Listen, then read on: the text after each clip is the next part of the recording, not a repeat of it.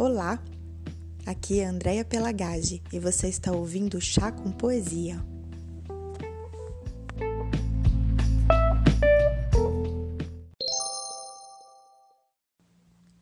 Emily Dickinson Manhã significa ordenha para o granjeiro, alvorecer para o Tenerife, picar verdura para a criada.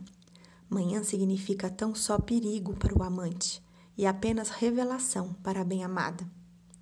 Os epicuristas têm na manhã o de jejum, as noivas um apocalipse, os mundos uma inundação, vidas frágeis o alívio de seus ais, a fé a prova de Deus Pai.